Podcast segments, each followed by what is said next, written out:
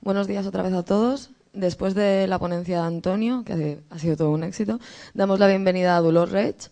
Dolores es psicóloga social, entre otras titulaciones. Es autora del blog El Caparazón. Es autora también del libro Socionomía, que por cierto podéis adquirir justamente en la salida, en el hall. Hay varios ejemplares para el que los quiera comprar.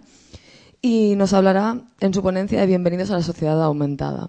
Le damos un aplauso a Dolores y nos dejamos con ella. Muchas gracias. Bueno, muchas gracias. ¿Me escucháis? ¿Sí? Vale, sí. Esto de los micros de mano realmente tiene, tiene su juego y lo de salud ya ni os podéis imaginar el juego que llega a tener. Pero bueno, intentaré yo ir evitándola. En fin, bueno, gracias por la presentación. Además, le he pedido que fuese especialmente escueta. Cuando se pone a leer el currículum es algo que me pone bastante nerviosa porque me aburro yo y sé, si yo me aburro, que lo siento como propio y a quien más puede motivar, evidentemente es a mí, a todos los demás ya no, no puedo ni imaginármelo. Entonces, muchas gracias por la presentación y afortunadamente pues vamos entrando en materia. Para enlazar un poco con la presentación de Antoni, si es que habéis estado en ella, supongo que, que habrá gente que sí, gente que no. Mm, me ha gustado porque al final ha comentado que él no era tecnoutópico. Yo le podría llevar la contraria, yo creo que sí es tecnoutópico. De hecho, yo creo que todos los que estáis aquí estáis aquí porque creéis que la tecnología nos puede ayudar a ser no solo un poco, sino muchísimo mejores, tanto como individuos como como sociedad. Sabéis que esta es una de mis tesis básicas. No se trata de ser tecnoutópico, creo que el foco está mal situado y creo que desde luego si seguimos hablando de tecnología es cuando producimos una serie de resistencias en la gente. Creo que la gracia de todo este tema es que no estamos hablando de tecnología, estamos hablando de seres humanos y estamos hablando de una tecnología que es especialmente afín a cómo somos los seres humanos. Yo vamos empezando y veréis que os tengo preparada esta pequeña sorpresa. Bueno, sabéis que los gatos no son ninguna sorpresa en mi caso, es el tema de los gatos, pero Así que me gusta mucho la idea que transmite este vídeo o en lo que me hizo pensar este vídeo, no este vídeo, este vídeo es de, una aplicación que si cuando lleguéis a casa queréis probar, en el caso de que tengáis perros o gatos, porque salen los dos especímenes, esto no es como Apple y Samsung, ¿eh? que me decían que quieran mucho de Apple y ya estaba yo aquí digo, pues voy a intentar no decir nada. Pues esto es lo mismo, he puesto un perro también para los perrunos, que no se me ofendáis demasiado tampoco, ¿no? Pero no, fuera bromas, os he puesto este vídeo de esta aplicación que es una aplicación para iPad pensada especialmente para gatos, porque creo que deja muy claro, muy claro por qué nos gusta tanto esto del social media, por qué nos gustan tanto las redes sociales y por qué estamos todos aquí leyendo sobre el tema, formándonos constantemente en el tema y no sé, muchas veces formamos parte de realmente una secta dedicada a esto del social media. Yo creo que realmente esto nos vicia mucho, es muy adictivo, nos gusta mucho y no solo como profesionales, sino que sabemos que también es inimaginable para la gente joven un futuro sin redes sociales. O sea, estamos hablando de algo muy potente y es tan potente porque es natural al ser humano. Es tan potente porque precisamente no es una tecnología o es una tecnología potente precisamente porque es humana, porque es afín al ser humano. El otro día lo leía no sé dónde y lo pensaba y realmente creo que es muy acertado. Cuando queráis prever el éxito de una tecnología, algún día fallaréis, ¿eh? pero una de las claves básicas, sabéis que es la usabilidad. Sabéis que la usabilidad al final no es más que la definición de la medida en la que la tecnología se adapta al ser humano. Llevad la usabilidad al extremo. Cuando veáis una tecnología nueva, ved en qué medida se está adaptando a las necesidades básicas y más elevadas del ser humano. Creo que es la clave del éxito. Creo que cualquiera que piense bien las tecnologías va a ir a buscar aquellas cosas que se adapten mejor o que sean más naturales a la naturaleza humana. Si no, no creo que triunfe. Si os fijáis, dice, no, esto no es nada nuevo.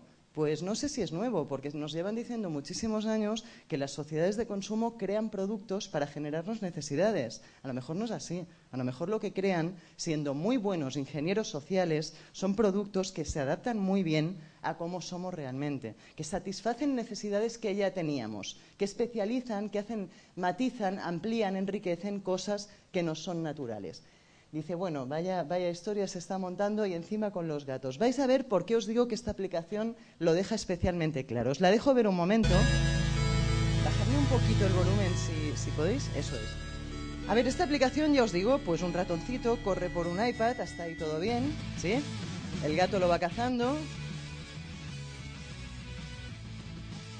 Es espectacular, ¿eh? Yo tengo una gatita pequeña que se pegó 15.000 puntos, o una barbaridad. Estaba...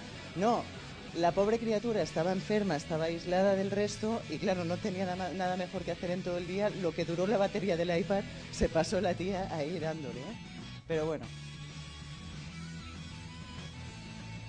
Fijaros la reacción del perro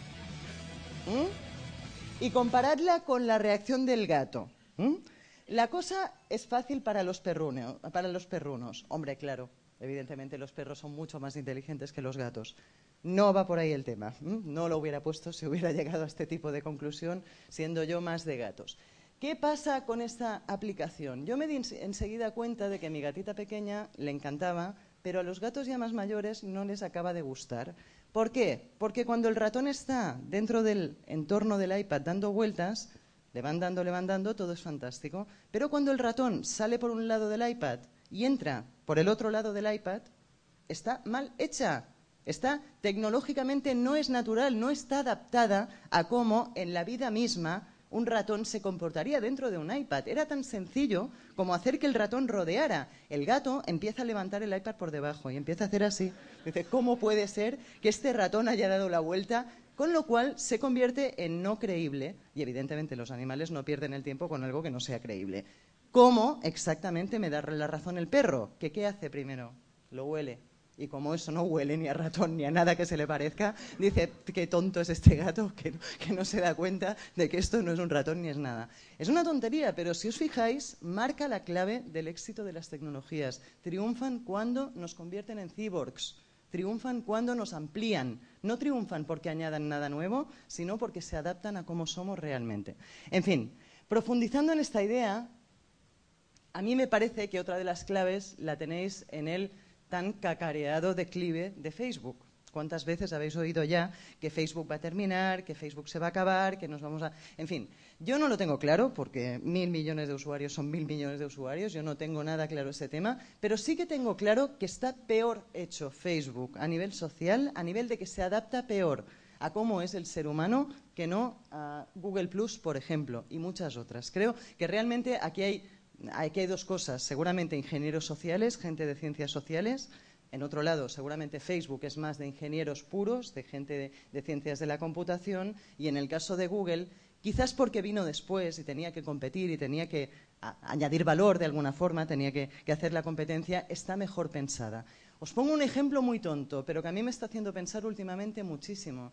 Yo viajo bastante por Latinoamérica y ya metí la pata una vez, ya no la he metido más. La primera vez que fui me puse yo como loca allí diciendo que la sociedad de la transparencia, que era esto de usar seudónimos en redes sociales, que había que ir por Internet siendo uno mismo, porque aquello lo que hacía era visibilizar ideologías, orientaciones sexuales, todo tipo de cosas pues que pueden hacer mejor la sociedad al final si las visibilizamos. Yo iba allí tope de guay siempre diciendo lo mismo.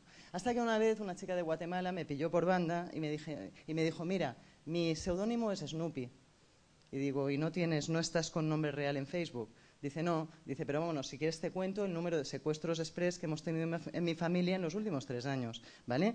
Realmente Facebook no está siendo consciente de eso. Facebook exige identidades seguras, no te está dejando tener seudónimos. En muchos contextos socioculturales eso es un peligro espectacular.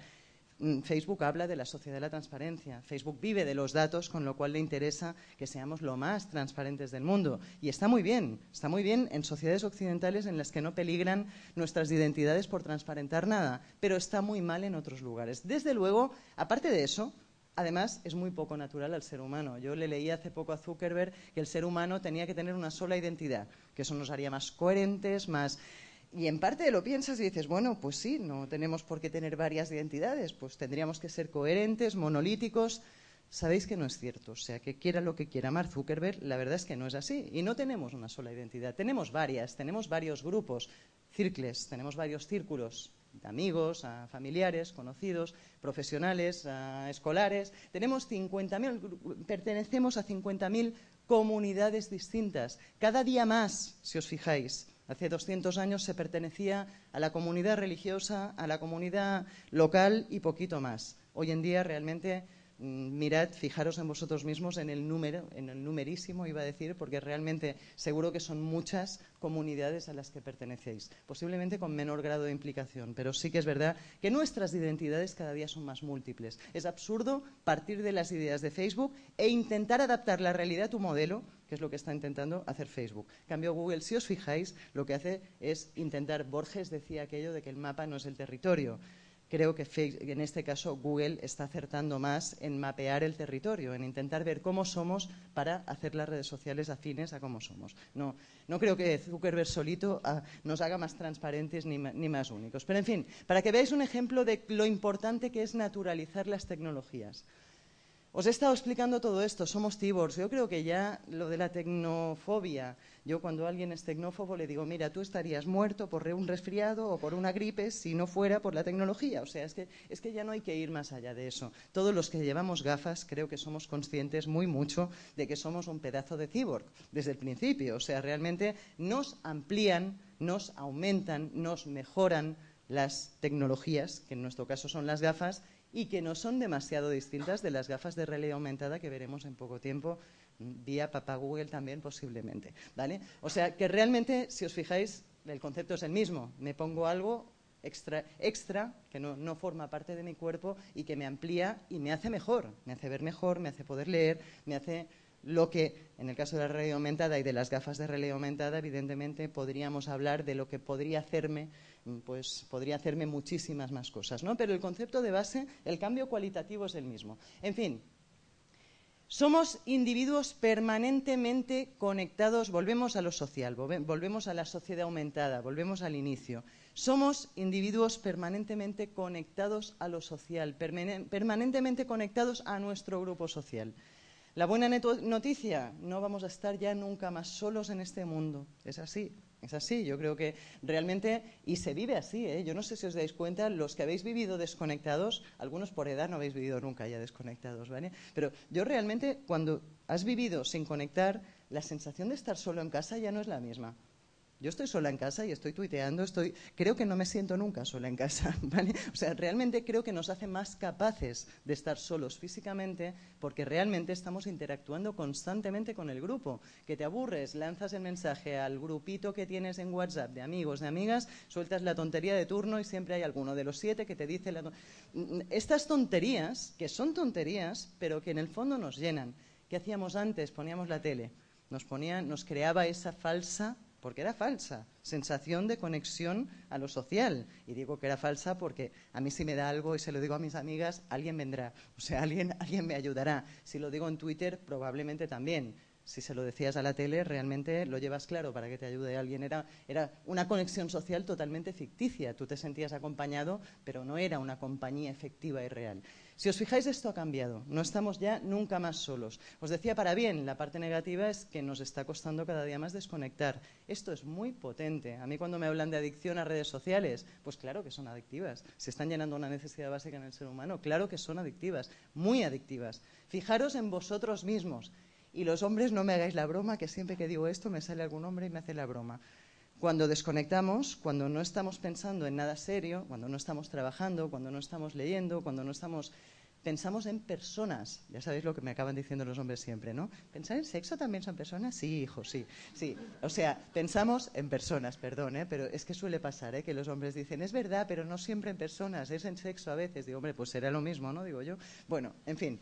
Pensamos en personas, somos tremendamente sociales relacionarnos nos libera circuitos dopaminérgicos, de dopamina, de, reforzadores cerebrales, de cosas cerebrales que nos hacen sentir bien, exactamente igual que otras muchas adicciones. O sea, realmente sí es así. Y realmente simplemente tenemos que aprender a desconectar. Creo que una de las nuevas competencias del individuo conectado en este siglo XXI es aprender a desconectar. En las escuelas se está planteando la meditación y se están planteando programar momentos de desconexión para reencontrarse con uno mismo. La gente joven me está mirando en plan, ¿y para qué quiero yo reencontrarme por conmigo misma? Me explicarás. Y en parte los entiendo, porque yo tampoco tengo muy claro que, sea tan necesario estar solo en algunos momentos. ¿no? Pero bueno, creo que sí, que los que lo hemos vivido consideramos que sí.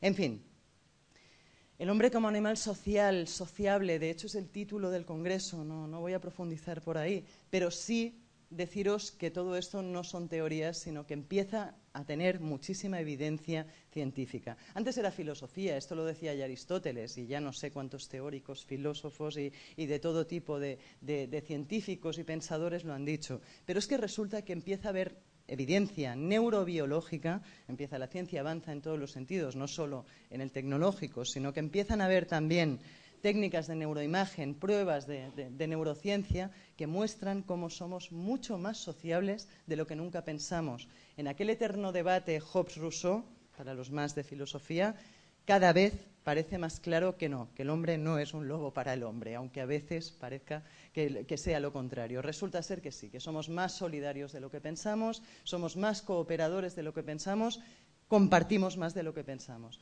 Yo, aparte de todo esto, creo que el día que me di cuenta de verdad de esto fue después de una conferencia, cuando un señor de, ochenta y pico de años se levantó, me vino a felicitar, no sé, a felicitar no, no, no tanto a felicitar como que estaba alucinado el hombre, pero no, o sea, por lo que le estábamos contando, me vino y me dijo, pero tú te das cuenta de que todo esto que cuentas, de que compartís ideas, compartís teorías, compartís, cambia el mundo. ¿Tú te das cuenta de cómo y lo pensé, digo, yo ya creo que llevo una temporada sin darme mucha cuenta, porque ya estás en la dinámica, ya estás en la, en la onda y parece que le quitas la importancia de vida. Realmente sí cambia las cosas, realmente sí que lo que estamos haciendo al compartir es crear una actitud, crear, convertirnos en distintos y llegar a cambiar muchísimas cosas.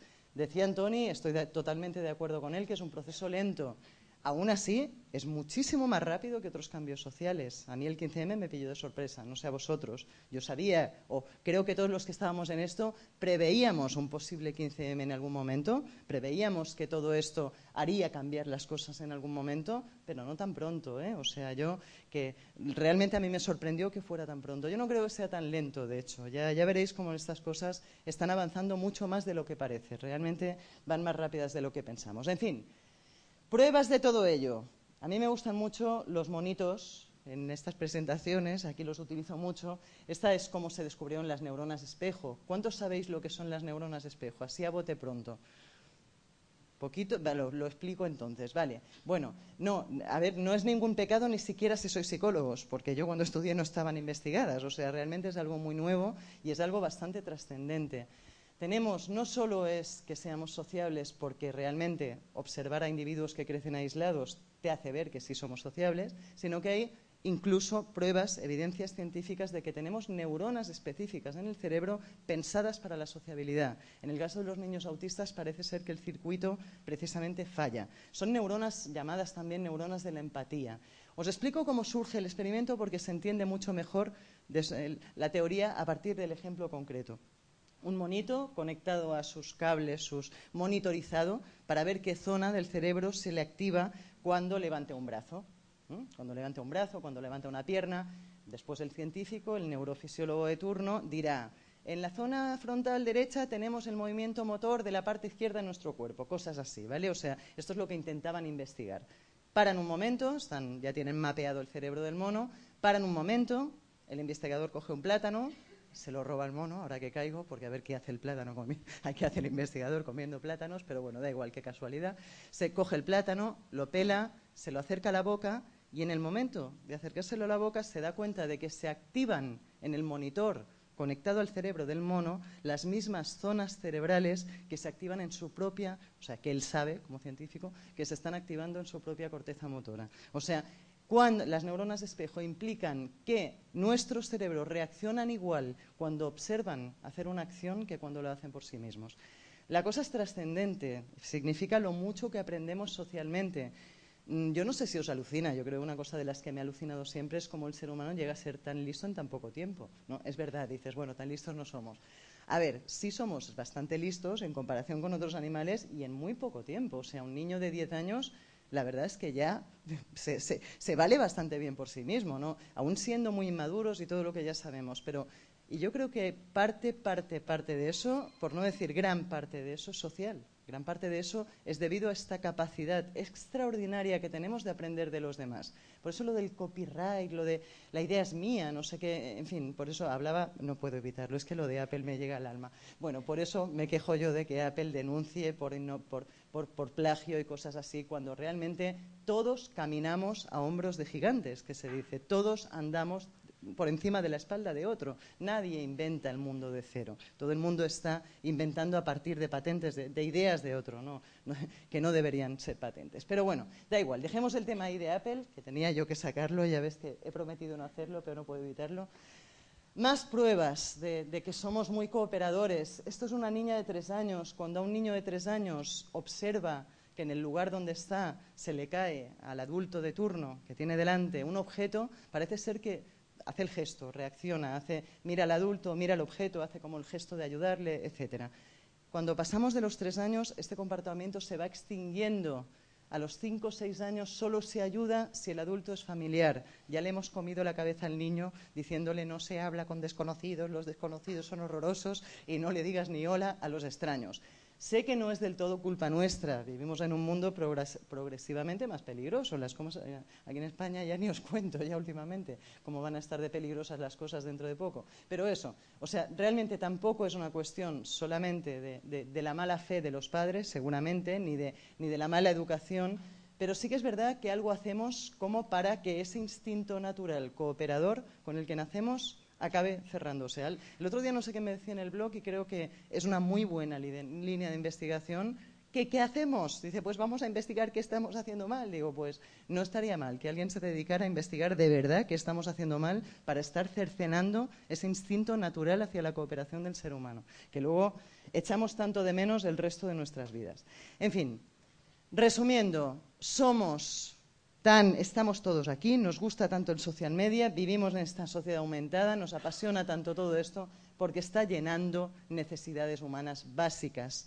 ¿Cuándo terminará la industria del social media? Cuando termine la alimentaria, un poco después. O sea, el ser humano necesita comer para vivir, necesita sentirse seguro, Cuidado que esto es pagar la hipoteca también. O sea, no os lo digo porque a veces esto de la seguridad dice, bueno, pues mm, le, pago, le reconozco socialmente y le bajo el sueldo. Si el sueldo le llega para pagar la hipoteca, ok. Si no le llega para pagar la hipoteca, está demostrado que todavía es más importante el dinero que el reconocimiento social. Hay mucha investigación en recursos humanos. Esto no lo digo por decirlo, ¿eh? O sea, realmente esto se repite en investigaciones. Que una vez que la gente come y paga la hipoteca, entonces sí que el plus, que la diferencia se produce en cuantos le reconocen socialmente. Afiliación, reconocimiento y autorrealización. Esas son las cosas que nos mueven.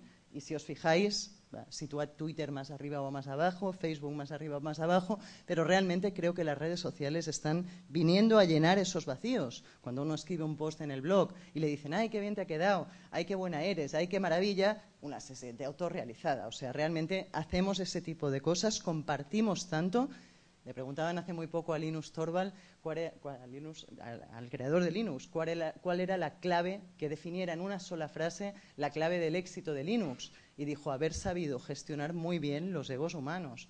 Se sabía la pirámide fantásticamente bien, fantásticamente bien. Desde la comunidad de desarrolladores se sabe en esta pirámide fantástico. Colaboran porque se les reconoce socialmente, porque se autorrealizan, por eso trabajan gratis, teniendo un trabajo que les permita vivir. ¿eh? Cuidado que esa, esa clave es básica. Pero en fin, sigo adelante. dejadme que me salte alguna cosa que si no, no llegamos.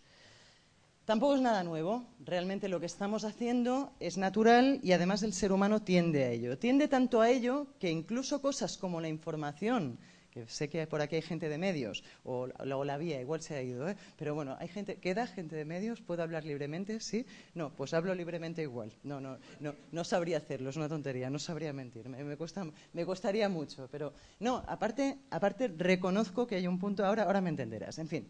Gráfico de evolución de los medios de comunicación. ¿vale? En el año 1800, la información, la comunicación estaba en los mercados locales, en las ágoras públicas. Esto lo decía ya McLuhan. Llegará un momento en que la información volverá a estar, volverá a estar, porque desapareció. Porque si os fijáis después, periódicos, televisión, radio, etcétera, vienen un poco a cortar esa tendencia. Cuando la comunicación estaba en las ágoras, cuando yo para informarme me iba a los mercados del pueblo, me iba a los espacios públicos locales, ¿cuál es la diferencia básica entre eso y los medios de comunicación que vinieron después? La interactividad. Cuando yo me informaba en aquellas plazas, ella me dijo una vez una cosa, me mintió y bueno, a partir de entonces cuando alguien me pregunta, ¿tú conoces a alguien que sepa de... Era agricultura en aquel momento, era no sé qué, de unos pepinos que yo planté.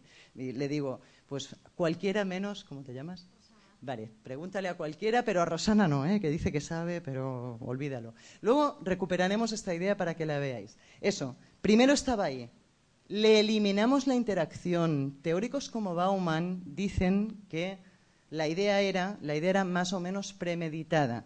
Tanto medios de comunicación, yo creo que no, en este caso no solo habría que apuntar a los medios, pero sí que es verdad, no creo que fuera intencionado además por parte de los medios, pero sí que creo que es verdad que en el fondo se produjo un proceso de aislamiento del ser humano, tanto por los medios como por las ciudades, como por muchas cosas no sé qué vino antes, ¿eh? probablemente las ciudades. O sea, probablemente el ser humano empezó a aislarse, empezó a vivir en, en, comunidades aisladas, no tan cerca uno de otro, y necesitamos una serie de medios que sustituyeran a ese lugar donde corría la información que era la plaza. Pero si os fijáis, perdimos algo muy importante por el camino que era la interacción.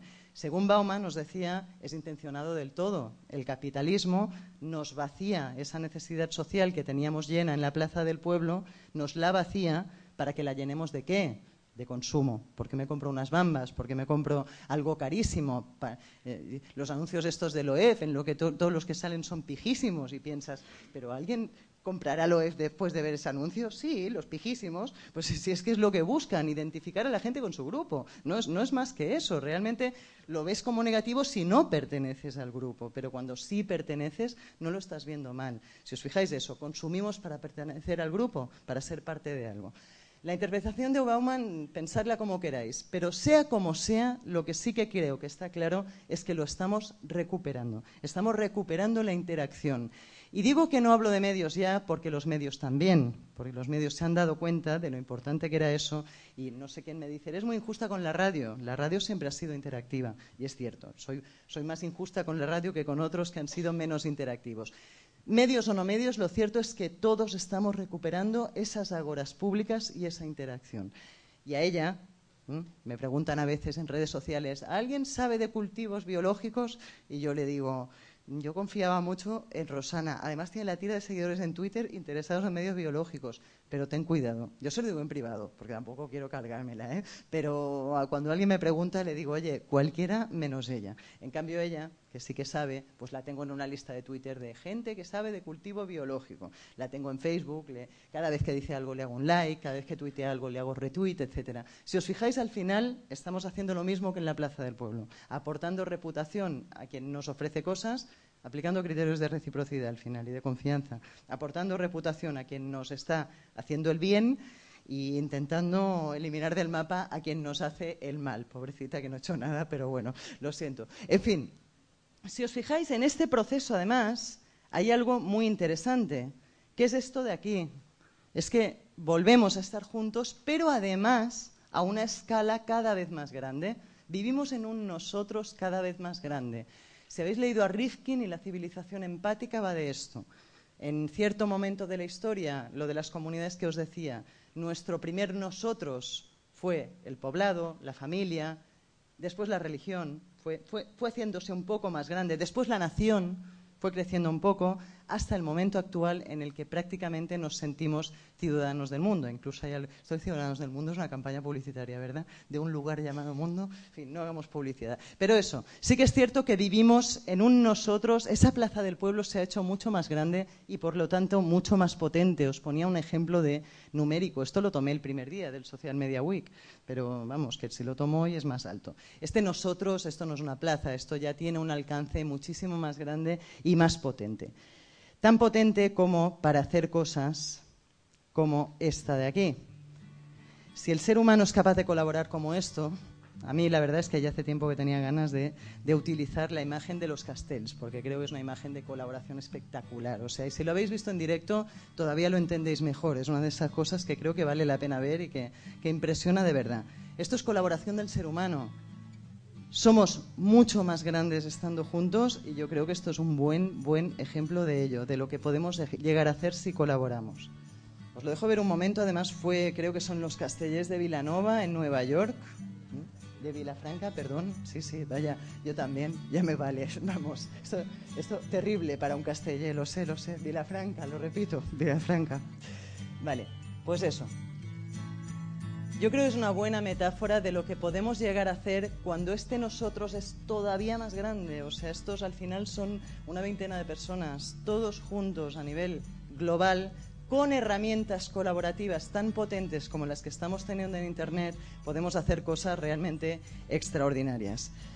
En fin, somos sociables por naturaleza y también somos justos por naturaleza. Las redes sociales nos están permitiendo desarrollar al infinito nuestra sociabilidad y también nos están permitiendo, en cierta forma, desarrollar nuestro sentido de la justicia. Vais a ver si es verdad que somos justos o no por naturaleza. Bajadme el volumen también, porfa. Parece ser que a los monos les gustan mucho los pepinos y les gustan mucho las uvas, pero las uvas más. Entonces, el experimento consiste en que el mono entrega una ficha y el experimentador a cambio le devuelve. ¿Esto se ha parado? Me lo parece a mí. Bueno, pues le entrega una. Yo creo que no se ha parado. No. Le devuelve, le da la ficha y el experimentador le devuelve un pepino. Mira al otro lado. Este le da la ficha. Y el experimentador le devuelve una uva. Este lo ve, este local allá. Lo vuelve a hacer y le vuelven a dar un pepino.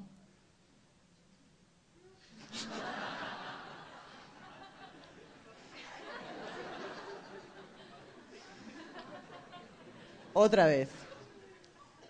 Otra vez encima. Toma uva. Dice, venga, va, otra vez vamos a probar.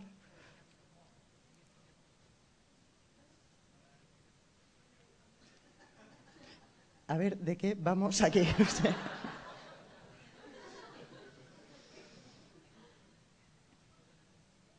En fin, esto es el movimiento Indignados, esta es la base. Esta es la base del movimiento Indignados alrededor del mundo. O sea, información, nos enteramos de que Mubarak no es que lo digamos en, las, en plan rumor en los pasillos, en las calles. Es que nos enteramos, porque Wikileaks lo desvela, lo publica y lo publican en The Guardian, en El País y en no sé cuántos medios internacionales, que el patrimonio de Mubarak. Nos enteramos de que nosotros somos pobres como ratas, pero este señor tiene no sé cuántas propiedades, edificios y de todo en Egipto. Entonces acabamos en la Tahrir Square. Si os fijáis, no solo fueron las redes sociales, hay un gran debate en torno a las redes sociales, fueron las responsables de la revolución en Egipto. En este mundo casi nunca, nunca las cosas se deben a un solo factor, muy poquitas cosas. Sí en la física, poco, no sé ni si en la, en la, física, porque están hablando ya de ciencias del caos, de la complejidad y de cosas que van más allá de, de, una sola causa. Pero desde luego en lo sociológico nunca se deben a una sola causa.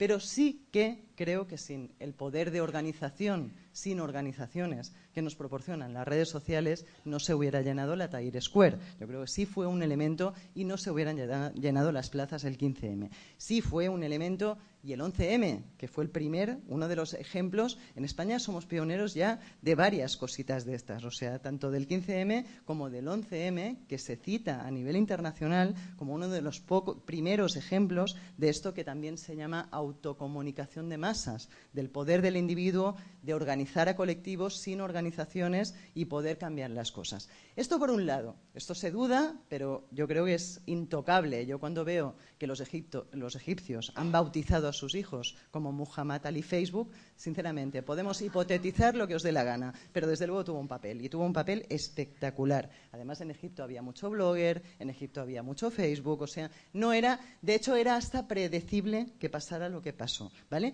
Pero creo que ninguneamos ese segundo factor, el factor de la información. El ser humano es justo por naturaleza cuando sabe.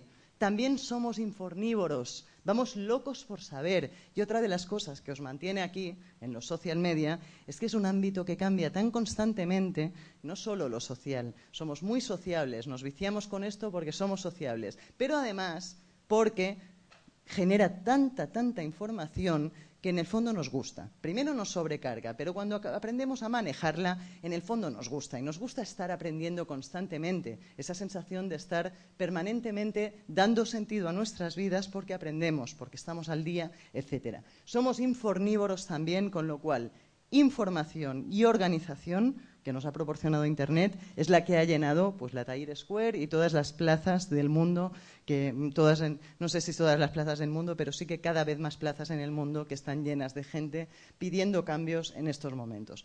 Como ha estado antes Antoni, tampoco voy a profundizar mucho en el tema político. Pero sí que veáis que todo esto parte de algo muy natural en el ser humano. Por eso cuando alguien preguntaba por ahí cómo era el futuro, pues no lo sé, pero no tiene marcha atrás. O sea, el ser estamos hablando de necesidades básicas del ser humano, no estamos hablando de, de, una casualidad, de una moda, de una moda pasajera. Estamos hablando de un cambio de paradigma. Estamos hablando de que el ser humano es distinto, con lo cual el mundo va a acabar siendo distinto. Cuando han cambiado las personas, termina cambiando el mundo. Primero cambiamos nosotros, ¿eh? yo creo que es bastante evidente, y después acabamos cambiando las sociedades, las culturas y el mundo entero. En fin, seguimos adelante. Estamos cambiando no solo porque nos organizamos mejor y nos informamos mejor y nuestro sentido de la justicia hace que cambiemos el mundo, sino porque estamos aprendiendo a hacer en Internet cosas fantásticas. Estamos marcando, decíais que el 50% de la población estaba conectada, un 50% de la población marcando actitudes en el mundo offline, es mucha población marcando actitudes en el mundo offline. Ya me parece bien que sea un 50, como si es un 30. O sea, realmente que haya un 50% de la población, más que sea más inteligente a nivel individual y colectivo, que sepa divertirse mejor a nivel individual y colectivo también. A mí me hace mucha gracia el tema de la seriedad.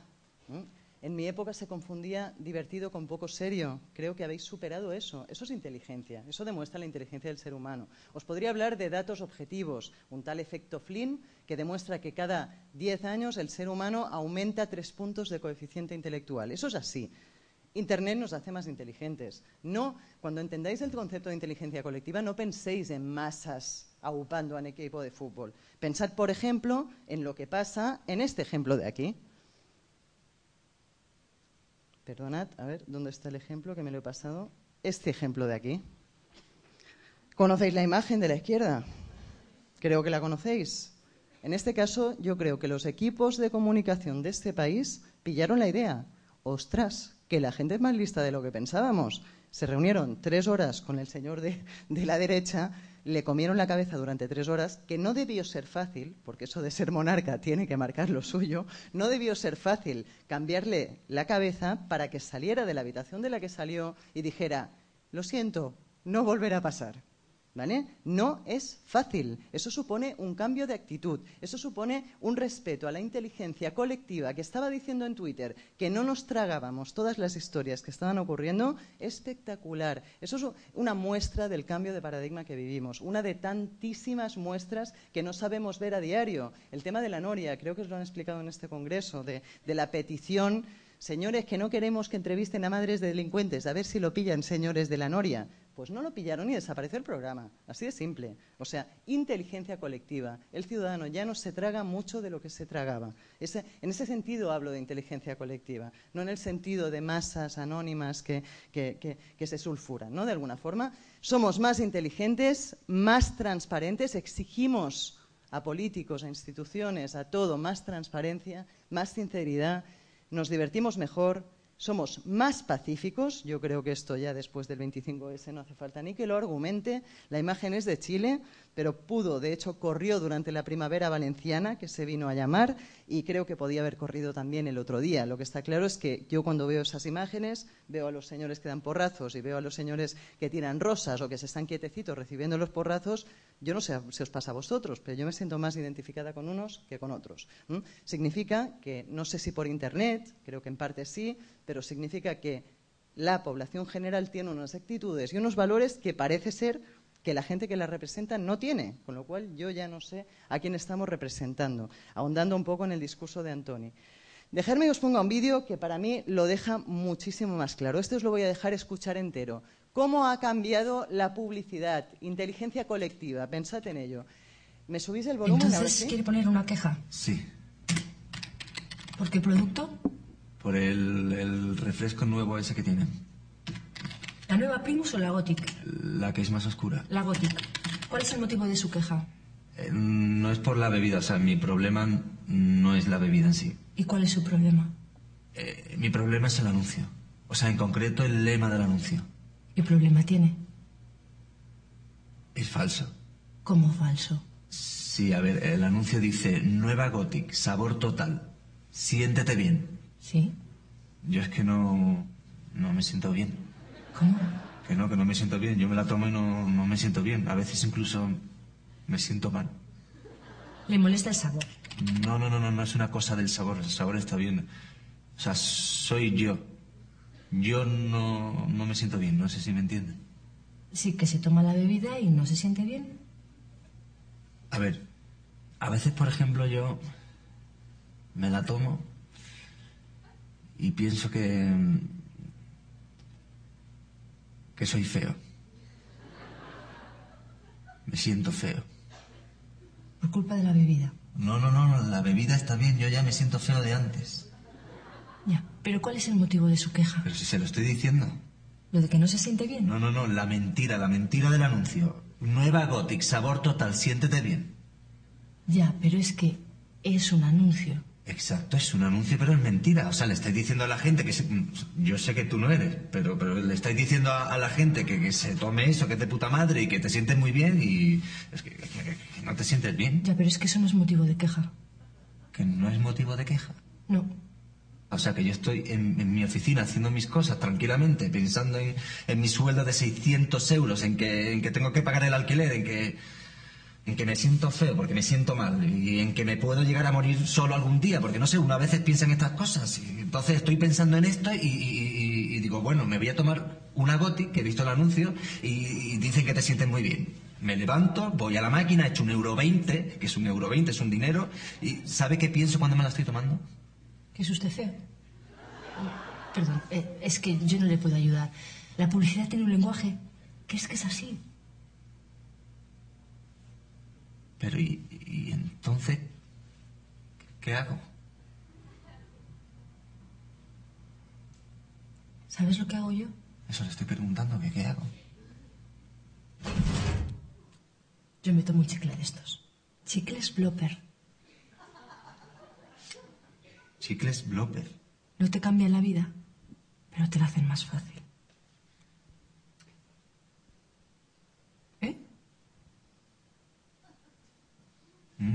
¿Qué tal? Mejor, ¿eh? Mucho mejor, ¿eh? ¿A que sí? Chicles Plopper. No te cambian la vida, pero te la hacen más fácil. En fin, es un corto, no está pensado para esto. El final, evidentemente, sobra, pero este es el modelo tradicional. Quedaros en el punto de ¿qué hago? ¿Qué hago? Pues haces lo que estamos haciendo todos últimamente. El 25 es el 15M, el Indignados, el Occupy Wall Street, el, en Egipto, en Siria, absolutamente en todo el mundo. Participar. Y para eso tampoco hay vuelta atrás. No sé si os dais cuenta de que es un cambio espectacular en el ser humano. Hasta ahora no participábamos, no podíamos hacer esto. Si te decían que la Coca-Cola estaba fantástica, tú te aguantabas, te la tomabas y si te sentaba mal, pues ya no tomabas más. Pero no, sé, no podías irte a Twitter y decirle al mundo entero que te estaban tomando el pelo. Las campañas basadas en tomar el pelo a la gente ya no van a ningún lugar. Estamos acostumbrados a participar. Eso es lo que sabe hacer el individuo conectado mejor que nadie. Y eso no tiene vuelta atrás. Ya has acostumbrado a la gente. Los psicólogos hablamos de disonancia cognitiva. Cuando uno aprende a hacer una cosa y la hace constantemente en su vida, echa de menos cuando no la hace. O sea, somos incoherentes por naturaleza, pero buscamos a la vez coherencia. Constantemente buscamos equilibrio y coherencia.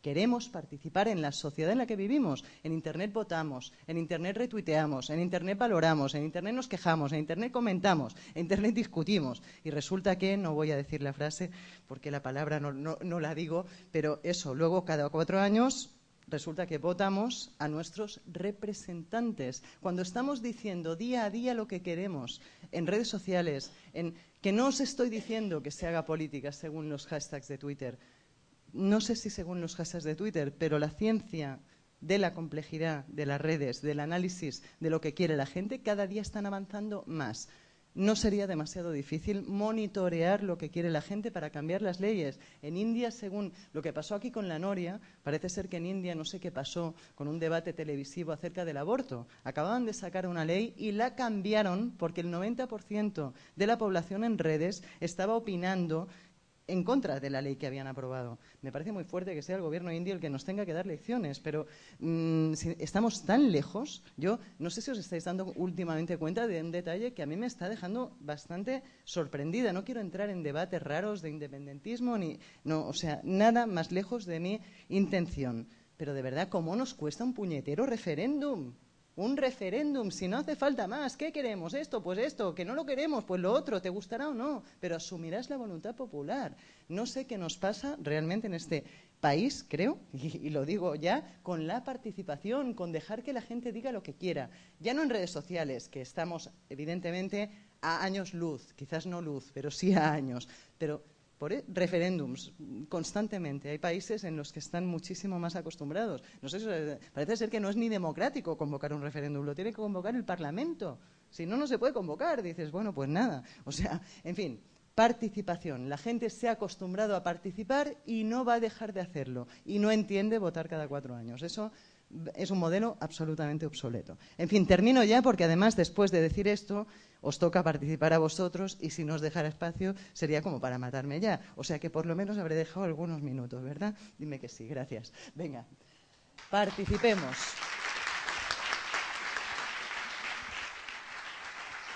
Vale, tenemos espacio para algunas preguntas. Vamos pasando los micros, por favor. Aquí hay una y aquí hay otra. Paso yo primero. Hola, eh, bueno, me llamo Guillermo, soy periodista, periodista que me he tenido que reconvertir a este mundo. Eh, creo que la exclusividad, el concepto de la exclusiva ha muerto. Eh, lo que pasa es que me gustaría saber tu opinión al respecto. Es decir, yo opino que la exclusiva respondía y responde a intereses, por un lado, empresariales, pero me interesa el lado social del lado del ego. Em, creo que son las dos vertientes. De no sé muy bien si te voy a contestar, pero te voy a decir una reflexión que venía haciendo hacia aquí que me enlaza. O sea, no sé yo creo que sí que te voy a contestar. Terminaron la época de las celebridades, por eso los más nerviosos en este momento son los Alejandro Sanz y otras celebridades varias. Primero porque están viendo cómo les critican en redes sociales, ya no son tan dioses cuando están bajando al, ámbito de los mortales criticados, que antes también les criticábamos, pero como no lo veían no, no pasaba nada. Yo creo que va en ese sentido. Terminó la época en la que eran cuatro. Lo del minuto de gloria es cierto. Todo el mundo en el momento actual va a tener la posibilidad en su vida de tener el minuto de gloria. Vamos hacia un mundo más democrático, más meritocrático, más en el que va a depender todo más de lo que trabajes, de lo que hagas. Ahí, no, le dedicaba el libro a este chico y le he puesto no sé qué de suerte. Y cuando escribo la palabra suerte, la escribo porque mira, pero en el fondo no es cuestión de suerte, y eso lo sabéis todos. En el fondo, en este mundo, para bien o para mal, que tiene parte negativa, hay que currárselo muchísimo, pero cuanto más trabajas, más suerte tienes. O sea, suele ser así. No sé si te contesto, pero vamos a eso. Vamos a, en, el caso de los medios, en el caso de, que no, no, no, os he dejado mal, pero desde luego es un cambio. Simplemente teníais, no, y ya no os dejo mal porque habéis cambiado el chip. Simplemente teníais que entender que teníais que dejar participar y teníais que entender que las audiencias masivas se terminaron, que vamos hacia un, un, escenario de micro nichos de mercado, de, que tendréis un canal de televisión, pero ella también tendrá uno, él también tendrá uno, ella también tendrá uno, y la gente va a ir estratificando muchísimo la parte positiva es que todo el día vamos a estar consumiendo medios. Estamos constantemente, como es tan fuerte esto de lo social, estamos constantemente en medios sociales. responde a lo que decías del, poder, básicamente. Totalmente. Se democratiza el poder. Mira, yo hace muy poco un, un, oyente, alguien de una conferencia, me decía una metáfora que de verdad que la estoy utilizando. Vamos de un mundo en el que parece ser que los estorninos vuelan distinto. Adiós, ahora se me ha olvidado el otro pájaro. El estornino, ¿cómo vuela? Para, ¿Hay alguien que tenga idea de cómo vuelan los estorninos? No, a nivel de horizontalización de las relaciones de poder. A nivel de que Los estorninos parece ser que vuelan en bandadas horizontales, todos, sí, sí, todos así, y todos van avanzando todos en capas horizontales. Los gansos eran, parece ser que no, vuela un ganso delante y todos los demás detrás. Vamos hacia el modelo de los estorninos, a nivel político, a nivel de medios, a muchos niveles vamos hacia mayor participación. Participación no es solo hacer like, también es escribir un buen blog y que te lean, cosa que antes solo se leía a los grandes medios, pues de todos, ¿no? Un poco la, en fin, yo creo que lo de los estorninos y de los gansos sirve para muchos temas, vamos. Venga. Gracias. Eh, bueno, primero, gracias.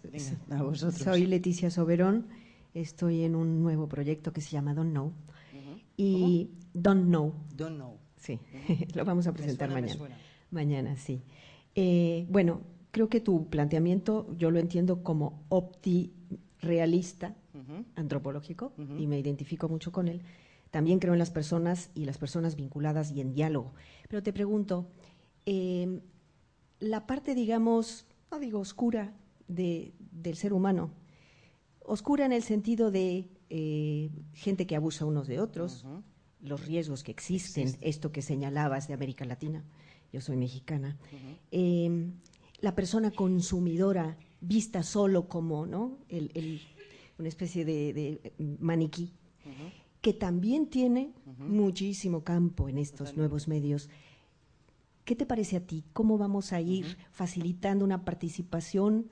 Eh, no digo que gane terreno, pero que por lo menos no quede ahogada por estas cosas. Claro. A ver, yo creo que, mm, no me preguntes por qué, creo que son los valores del ser humano los que están evolucionando, somos los seres humanos los que estamos evolucionando, no con Internet, sino desde el principio de los tiempos. A mí me hace gracia cuando se duda de que no vamos a mejor. Cualquier tiempo pasado fue peor. Y si no, os veáis una película de romanos, así de simple, os vais a casa, pilláis cualquier película. Yo alucino, o sea, si la ves objetivamente dices, pero qué pedazo de cenutrios bestias eran. O sea, van matando gente. Y era así realmente. Y te das cuenta como el valor de la vida humana sigue habiendo algunos descerebrados haciendo cosas raras, pero aumenta de valor. O sea, yo creo que el mensaje siempre debe ser optimista. Creo que gana lo bueno a lo malo. Y creo además que la palabra cooptación, que seguro que habéis escuchado alguna vez, está más de moda que nunca. Porque, a ver, seamos realistas. Las revoluciones de los países árabes ocurren gracias a Facebook. Facebook, Facebook es el que va a salvar el mundo. Te lo miras un poco más a fondo y dices, Dios mío, del cielo bendito, ¿en manos de quién estamos? O sea, no vamos bien. No vamos bien, pero fijaros que al final es como siempre, como tantas otras veces en la historia, es un uso inesperado, es un black swan que se dice, tiene muchas palabras, es un uso que no se preveía de esa tecnología en este caso. Yo recuerdo a Zuckerberg, lo llevaron después de las revoluciones de los países árabes, lo llevaron a un G7 de estos, en, no sé qué país, no lo recuerdo, lo sacaron al escenario y la primera frase me llegó al alma. Estaba el pobre chaval allí entre todos los mandatarios, que a ver, que no deja de ser un chaval joven, y el chaval lo primero que dijo es, Hombre, lo de Egipto ha pasado con Facebook, pero podía haber pasado con cualquier otra red social, eh, cuidado. Es, se les está escapando de las manos. Yo creo que Internet es una de las cosas que menos previstas, o sea, lo que está ocurriendo con Internet, si llegan a preverlo en su momento, no lo dejan. Cuando Hillary Clinton en su momento hablaba de la transparencia, de tal, no se suponía Wikileaks hay gente encarcelada por Wikileaks. O sea, les ha hecho generar unas contradicciones, y les, pero que no eran previstas. ¿eh? Y no creo que tenga marcha atrás. En Egipto lo primero que hicieron fue bloquear las redes. Lo primero que hicieron cuando la revolución fue caparlo todo, evidentemente, desconectar el país hasta que al momento empezaron a llegar llamadas locas de todos los países que tenían inversiones allí diciendo, ¿cómo que vais a desconectar las redes? ¿Estáis alucinando o qué? Me voy del país y desconectar las redes. Automáticamente, o sea, el propio capitalismo, en el fondo, está creando mecanismos que en parte le fagocitan. Es, curioso eso, pero eso ha pasado muchas veces en la historia. ¿eh? Casi todas las tecnologías mm, casi todos los avances han venido de contradicciones de este tipo. Ya, en fin, que podríamos hablar mucho. Venga, esto me hace preguntas difíciles, luego no pueden ser respuestas cortas. ¿Ahora? ¿Por ahí? En fin, que hay lado oscuro, que yo no lo quiera ver es otro tema. Ya hay muchos que lo ven. Yo creo, yo me dedico al claro, ¿sabes? ¿No? También te lo digo, es que a veces acabas una ponencia de estas y te dicen, no has hablado de la privacidad, no has hablado de no sé qué. Y, pues ya hay otros que hablan, ¿no? ¿Era el tema acaso? No, el mío no es ese. ¿Vale? en fin. Eh, una pregunta recurrente, pero a la que todavía no veo la respuesta clara, aunque he oído muchas. Eh, ¿Por qué los, eh, digamos, el activismo, el ciberactivismo político no se traduce en las urnas? Me ha encantado, le he escuchado desde el pasillo y he pensado, esta me gusta. Vale, ¿por qué no se traduce en las urnas? Primero, porque el 15M pilló de sorpresa a todo Cristo y las elecciones venían muy pronto, estoy convencida de ello. Mi apuesta es que se va a terminar traduciendo en las urnas. Se llama el activismo. Hay quien incluso le ha puesto un nombre, en plan activismo de clic, o sea, en el fondo denostando ese tipo de activismo. Sí se tradujo en la Noria, sí se tradujo en que acabó un programa y ahora tenemos otro que no entrevista a madres de presuntos delincuentes. Sí se produjo en India cuando cambiaron la ley del aborto por un programa de televisión. Creo que era pronto es pronto para decir que no se produce. Juraría que sí se va a producir. Aún así, yo soy de las que está convencida de que las revoluciones no se hacen solo en la calle y de que o potenciamos muy bien todo el tema de tecnologías de la participación, que me consta que están en ello, ¿eh? en herramientas que puedan medir la voluntad popular de verdad, al 100%, sin spam, que sabemos que cuando hay un trending topic hay un montón de rusos lanzando mensajes últimamente. Cuando podamos medir bien todo esto, creo que se va a acabar traduciendo. Aún así, si quieren seguir sordos y encerrados, mm, ¿sabes? Pero como la política en el fondo también se va a fagocitar a sí misma, porque unos quieren ganar a otros, alguien se va a liar con todo esto. Estoy convencida de ello aunque no nos guste a muchos de los que estamos a favor de todo esto, porque eso es politizarlo y eso no sé si era del todo el objetivo. Pero en fin, sería un debate largo, ¿me entendéis por dónde voy, no? Pero bueno, ya. En todo caso, creo que llegará. Y creo que, de nuevo, yo no creo que sea tanto como el bambú, creo que esto va más rápido, pero de todas formas estamos pidiendo muchísimo. Muchísimo. Yo hace muy poco en un congreso de feministas que se me enfadaron porque no me entendieron. Lo decía, el movimiento feminista lleva muchísimos años trabajando y no ha conseguido gran cosa cosas como son. El otro día salía una investigación que decía que hablamos cuando en una sala hay hombres y mujeres, las mujeres hablan, creo que era el 25 o el 75% menos. Me pareció espectacular el número. O sea, sea el 25 o sea el 75, habla mucho de lo que se ha conseguido con el feminismo. ¿Por qué? Pues supongo porque el poder también está muy en la naturaleza del ser humano masculino. No lo sé, no, no, culpaba al movimiento. Te digo que se enfadaron y no sé por qué, porque no, en ningún punto culpo al movimiento, sino que los temas, el mundo avanza muy despacio, avanza muy rápido a golpe de dictadura. A golpe de violencia avanza rapidísimo. Cuando las cosas son horizontales, pacíficas, distribuidas y como los estorninos y no como los gansos, avanza un poco más lento. Pero ya os digo, de todas formas, a mí me gusta el ritmo que lleva esto. En fin, ¿algo más? el que se quería jubilar, ¿quién era el jubilado? ¿Se ha ido? Se ha ido el, Qué lástima. Bueno, le iba a dar buenas noticias, que, no, que el escenario se le plantee un poco más en positivo. Bueno, ¿alguna pregunta más? ¿No? Venga, pues muchas gracias. ¿eh? Muchas gracias, Dolores.